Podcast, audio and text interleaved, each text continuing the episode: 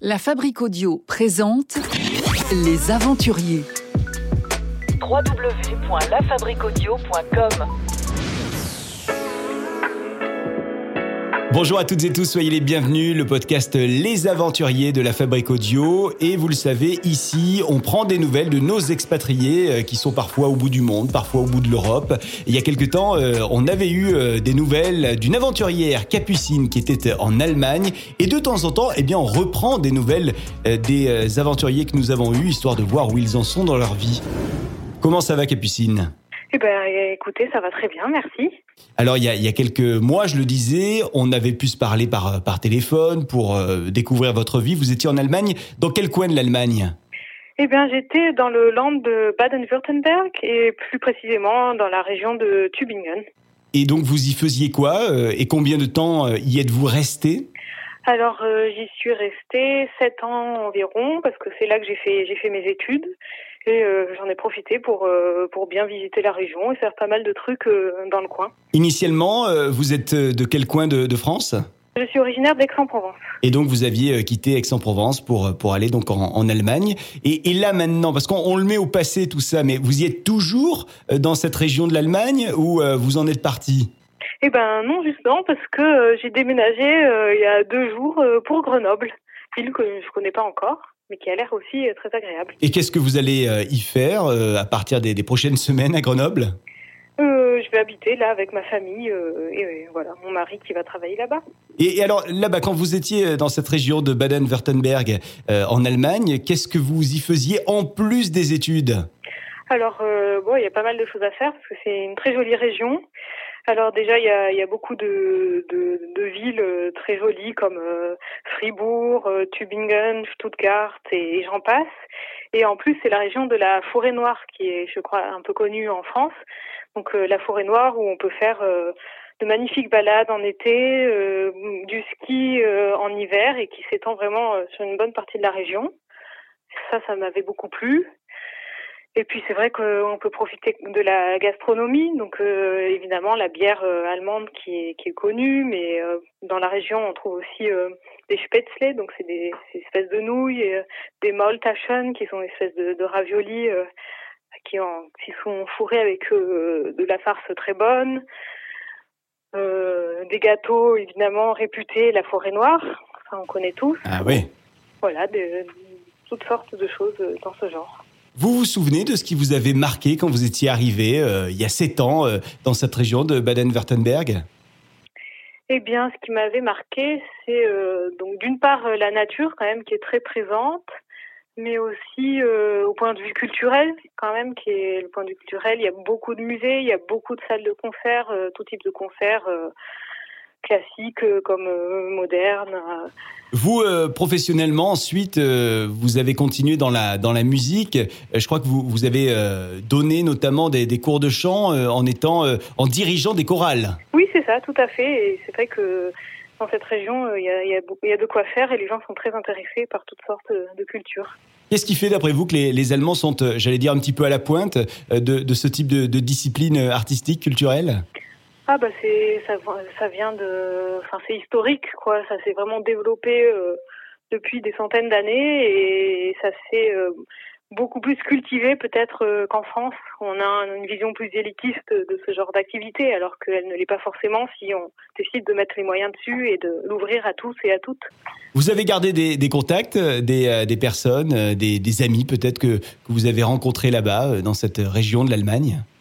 Ah oui, j'ai gardé des contacts évidemment euh, parce qu'en plus j'avais rencontré donc euh, beaucoup d'Allemands, mais aussi beaucoup d'étrangers qui viennent euh, exprès dans cette dans cette région pour pour y apprendre la musique et pour et pour y travailler ensuite.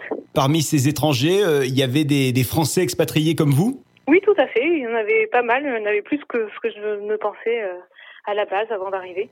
Bon, alors, en gros, parce que euh, là, on peut éventuellement avoir une période de vacances qui se profile pour nous. Euh, Qu'est-ce que vous nous recommandez euh, absolument de, de faire si on va dans cette région de Baden-Württemberg, en plus de la forêt noire? Ça, j'ai bien compris, il faut pas louper. Si on aime le, un petit peu la rando, par exemple. Eh ben moi, il y a un truc que je regrette beaucoup de ne pas avoir fait, mais que tous mes amis m'ont recommandé, c'est le parc d'attractions Europa Park, qui apparemment est génial. Et c'est vrai qu'en plus, il est très bien placé puisqu'il est très près de la frontière avec la France. Donc il est très facile d'accès et malheureusement, j'ai pas eu l'occasion d'y aller euh, pendant ces sept ans, mais je pense que j'y reviendrai exprès pour euh, pour l'essayer. Bon, bah, vous nous donnez envie d'aller découvrir ça. On va, on va tâcher dans ce, podcast d'aller à la découverte de ce, euh, parc que, moi non plus, hein, je ne connais pas d'ailleurs, Europa Park, dans cette région de l'Allemagne. Euh, Capucine, avant de se quitter, Comment euh, ça s'est passé pour vous ces derniers mois, euh, déménagement avant d'arriver en France? J'imagine que ça chamboule tout, le, le, fait de déménager après sept ans euh, passés dans une, une région de l'Allemagne et de, et de revenir en France. Ah oui, ça fait vraiment bizarre. J'ai pas beaucoup de recul, donc pour l'instant je ne sais pas trop, je réalise pas trop. Mais je pense que ça va, ça va beaucoup me changer. Et bon, voilà, il y a des points positifs et puis il y a des choses qui vont manquer de l'Allemagne, ça c'est sûr. Qu'est-ce qui va vous manquer de l'Allemagne? Euh, Qu'est-ce qui va me manquer de l'Allemagne? Euh, bah Déjà mes amis et puis euh, ce côté un petit peu plus rigoureux peut-être. C'est pas qu'une légende alors ça? Euh, Bah non, pas complètement. En Allemagne, quand on dit une heure précise, c'est une heure précise et pas dix minutes après, même si en France on est quand même relativement ponctuel, c'est pas non plus... Voilà. Oui, remarquez-vous qui venez du sud-est de la France, les dix minutes se transforment souvent d'ailleurs en quart d'heure, voire en demi-heure. C'est ça, et c'est pour ça qu'on on appelle ça le quart d'heure de politesse, mais c'est pour cacher quoi, le manque de rigueur. vous comptez euh, y retourner régulièrement, même si là, euh, actuellement, vous n'y vivez plus dans cette région de, de l'Allemagne? Ah oui, ça c'est sûr que j'y retournerai régulièrement. Parce que c'est une région qui m'a beaucoup plu. D'ailleurs, je ne serais pas restée si longtemps si ça n'avait pas été le cas. Vous avez déjà une idée de, de combien de temps vous allez rester euh, en France et à Grenoble? Euh, non, pas du tout. On va voir, euh, on va voir au fur et à mesure euh, de comment, se, comment ça se développe là-bas et de nos op opportunités de travail euh, à tous les deux. Il y a une possibilité que vous reveniez euh, un jour euh, dans cette région de, de l'Allemagne? Ah oui, c'est fort probable même. D'ici quelques années. Ouais. Ça serait, ça serait où, d'après vous, Capucine? Où est-ce que vous aimeriez vous installer à nouveau en Allemagne si vous deviez y revenir? Euh, alors j'ai jamais vécu, mais j'ai visité, j'avais des amis qui habitaient, c'est Fribourg, qui est euh, une ville euh, plutôt au sud de cette région de Baden-Württemberg et qui m'avait euh, qui m'avait beaucoup plu. Bon, bah écoutez, nous on a tout noté, ce qu'il fallait faire, ce qu'il fallait éventuellement visiter. Merci une nouvelle fois euh, Capucine, et puis euh, bah, très bientôt pour nous donner à nouveau des nouvelles euh, de, de, vos aventures en tant qu'aventurière dans ce, ce podcast. À bientôt. À bientôt, au revoir. Et puis donc, on va aller découvrir, bah, comme promis, comme nous l'a proposé euh, Capucine, euh, le parc Europa Park. Et nous sommes avec sa, sa, directrice marketing Europa Park France. Bonjour Séverine Delaunay. Bonjour. Alors, on avait envie euh, de vous avoir au téléphone tout simplement pour pour découvrir ou redécouvrir hein, pour certaines et certains ce, ce, parc. Je dis redécouvrir parce que je sais que parmi nos, nos auditrices et auditeurs, il y en a euh, pas mal qui, qui connaissent déjà ce, ce, parc Europa Park. Alors donc, on, on, on va commencer en, en rappelant bien où est-ce qu'il est situé Europa Park?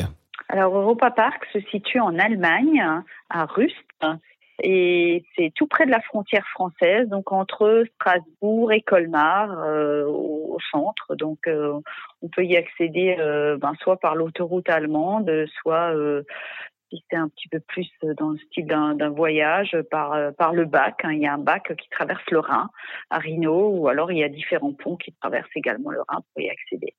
Rappelez-nous un petit peu l'historique, l'histoire de ce, ce, parc, Europa Park. Ça fait combien de temps qu'il existe?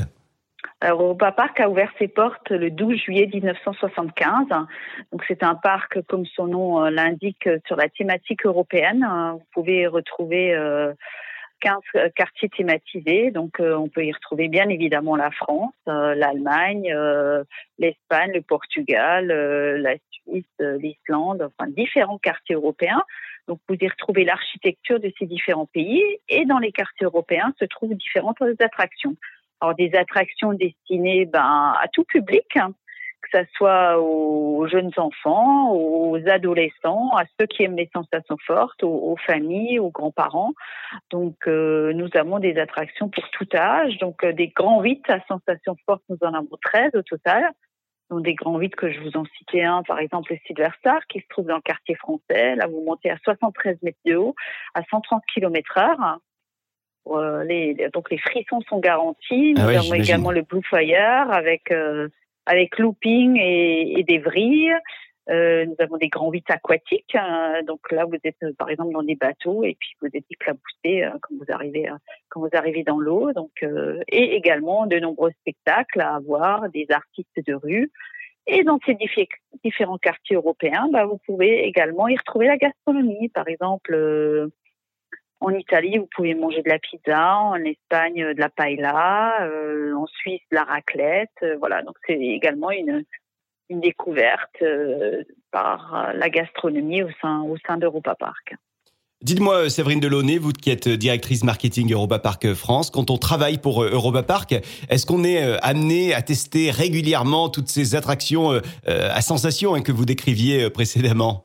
Alors, bien évidemment, avec plaisir. Dès qu'il y a une nouveauté, ben, nous sommes les premiers à pouvoir la tester. Et bien évidemment, il faut la tester pour pouvoir en parler. Mais personnellement, je, je, je n'ai, je n'ai pas peur des, des, des grands vites ou autres et j'aime bien ça. Et en fait, la particularité d'Europa Park, c'est que nous proposons chaque année des nouveautés.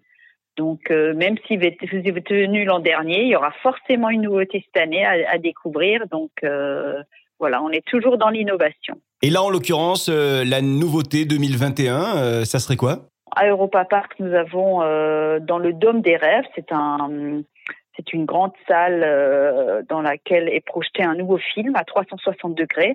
Donc vous êtes allongé dans une salle et, tout est projeté autour de vous. Nous avons également euh, un grand 8 Alpen Express hein, et vous pouvez faire ce grand 8 là avec des lunettes virtuelles, ce qui est quand même assez spectaculaire. Donc, vous portez des lunettes virtuelles sur le grand 8 et vous avez le choix entre euh, différents contenus. Et nous avons un nouveau contenu euh, depuis, depuis quelques jours euh, sur cette attraction-là. Et bien évidemment, de nouveaux spectacles, comme chaque année, des spectacles ben, avec des, des, chevaux dans notre arène espagnole, un spectacle de patinage artistique. voilà, ça c'est vraiment les grands spectacles qu'on peut découvrir au parc dès à présent.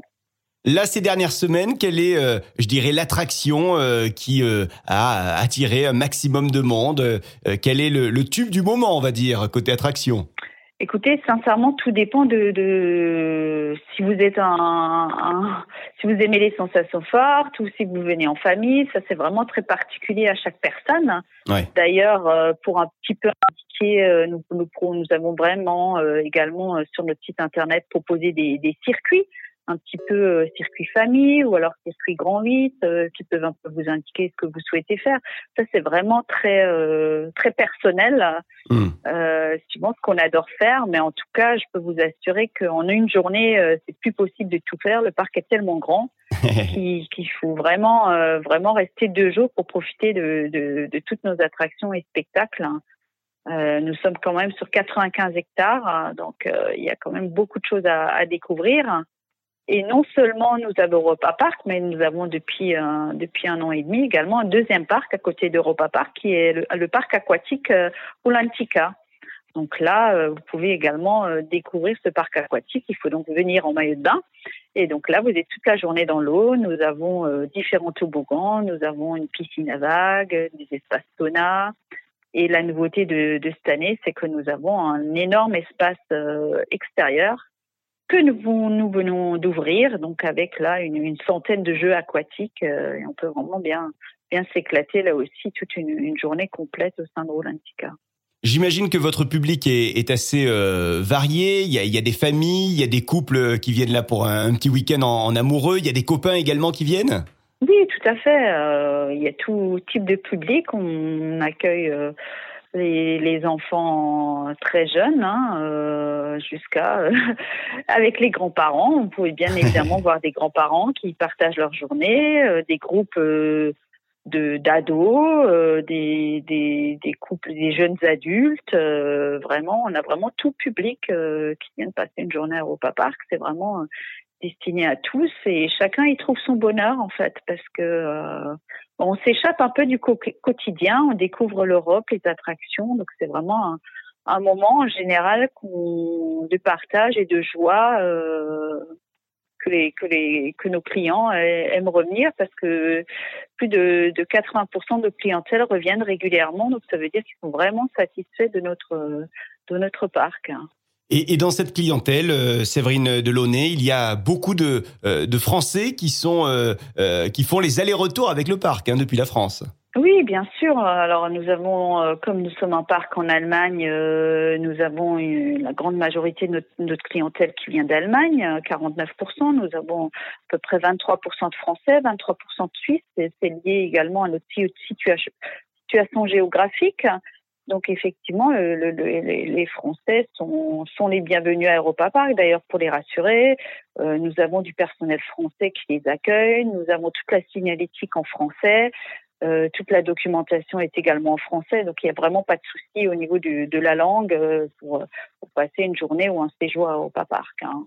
Euh, dans le dans le coin, si on a hum, allez un petit hum, un petit moment à passer, 4-5 euh, jours, en plus du parc, vous, euh, Séverine Delaunay, qu'est-ce que vous nous recommanderiez de, de faire? Où est-ce que vous nous recommanderiez d'aller aller avec avec 4-5 jours au total? Donc déjà, vous pouvez passer deux jours au Park, une journée à Rolantica, donc vous en avez déjà trois. et puis après, nous nous trouvons, comme dit, juste à, côté de l'Alsace. Donc en Alsace, ben, vous avez vous avez Strasbourg, avec euh, la capitale européenne, avec euh, la petite France, la cathédrale à visiter, vous avez Colmar, euh, et bien évidemment la forêt noire. N'oublions pas la forêt noire avec de très bonnes, de très belles balades à faire, des, restaurants sympathiques et des hôtels. Fribourg, qui est la qui est la ville la plus proche en Allemagne d'Europa Park à découvrir également. Donc tout dépend de ce que vous recherchez mais il y a vraiment de quoi faire dans la région hein, et autour d'Europa Park. Séverine Delaunay, pour, pour les familles qu'on citait précédemment, euh, pour les, les, groupes d'amis également, pour les couples, est-ce qu'on peut euh, loger euh, sur place? Est-ce qu'il est qu'il y a une possibilité d'hébergement à Europa Park? Effectivement, nous avons un complexe hôtelier avec six hôtels thématisés. Donc, d'hôtels 4 étoiles, 4 étoiles supérieures avec différentes thématiques. Vous avez le Colosseo, là vous vous sentez comme en Italie. Euh, le Castillo Alcazar, c'est une forteresse espagnole. L'hôtel Bell Rock, là c'est plutôt une ambiance de la Nouvelle-Angleterre. Et le dernier né, l'hôtel Cronazar, celui-ci c'est une ambiance scandinave. Donc tout sur site. Et vous avez également le Camp Resort avec où nous proposons de dormir dans un tipi, dans une roulotte, ou alors éventuellement de venir également euh, avec votre tente, votre camping-car, votre caravane, hein, donc vraiment à proximité de l'entrée du parc. Donc euh, tout type d'hébergement pour passer effectivement un très bon séjour euh, et visiter Europa Park et Rolantica, et également la région, l'Alsace et la Forêt Noire. En tout cas, euh, Europa Park euh, est à nouveau euh, ouvert hein, depuis le, mois de, mai. du coup, évidemment, on peut s'y rendre et évidemment, vous mettez à jour toutes les conditions sanitaires qui, évoluent régulièrement sur votre site, hein, le site internet d'Europa Park. Oui, donc je vous invite à consulter le site europapark.com où les conditions sanitaires sont actuelles. Donc, euh, avant votre séjour, n'hésitez pas à le, consulter et euh, suite à cette situation sanitaire, il faut effectivement euh, réserver son billet en ligne avant de venir pour, pour la date précise de, de, votre, de votre venue.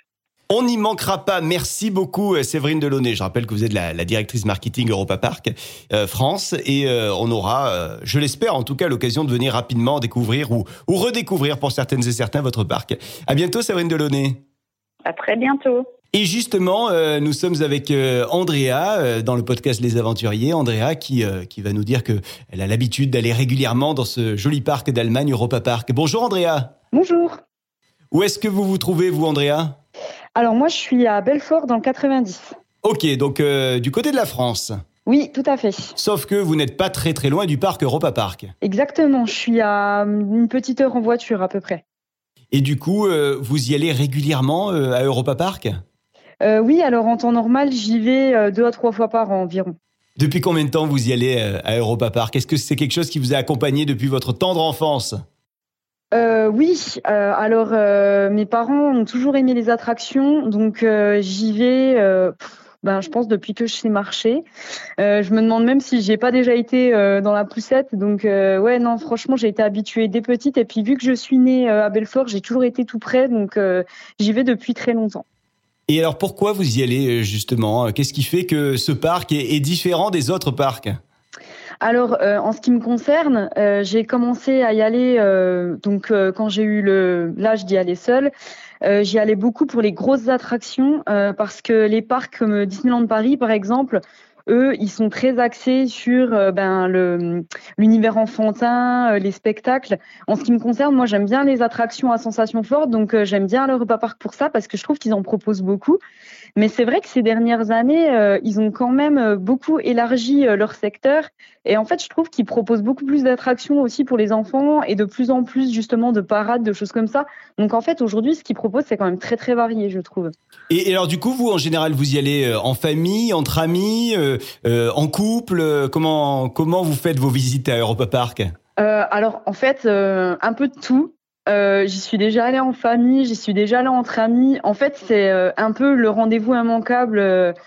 Euh, bah, disons que surtout quand on a quelqu'un qui connaît pas trop la région, par exemple, si maintenant je vais avoir des amis qui viennent du sud de la France, qui viennent vers chez nous, bah, je vais leur dire ah ben on va vous emmener au repas park, vous allez voir c'est super. Et c'est vrai que la plupart des gens, quand ils viennent vers chez nous, ils aiment bien y aller parce que euh, c'est euh, c'est pas très loin et, euh, et c'est juste super de, de, de, faire un tour là-bas, quoi. Du coup, vous avez des attractions que vous ne manquez pas de faire lorsque vous allez à Europa Park, genre vos, vos attractions préférées?